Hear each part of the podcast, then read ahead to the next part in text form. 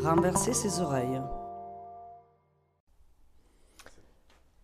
Luciano Fabro est un des grands protagonistes turinois de l'Arte Povera. Il a fait partie des toutes premières expositions du, mouvement.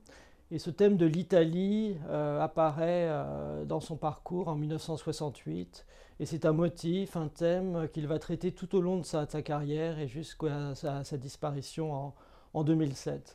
Alors, l'Italia d'Oro a été réalisé en 1970 euh, et c'est une Italie inversée. Euh, c'est une Italie tout à la fois en gloire, puisque Fabro utilise euh, un matériau noble, le bronze doré, mais c'est en même temps une Italie presque pendue par les pieds, inversée, où le nord correspond au sud et le sud correspond au nord. Alors, comment lire euh, cette allégorie? Est-ce qu'il faut y voir euh, la fin du miracle italien des années de, l'après-guerre et le fait que l'Italie est entrée dans une période de troubles politiques et sociétaux? Peut-être. Ou on peut tout simplement euh, être ému, étonné, surpris par le caractère très énigmatique de cette Italie à la fois resplendissante et, inversée.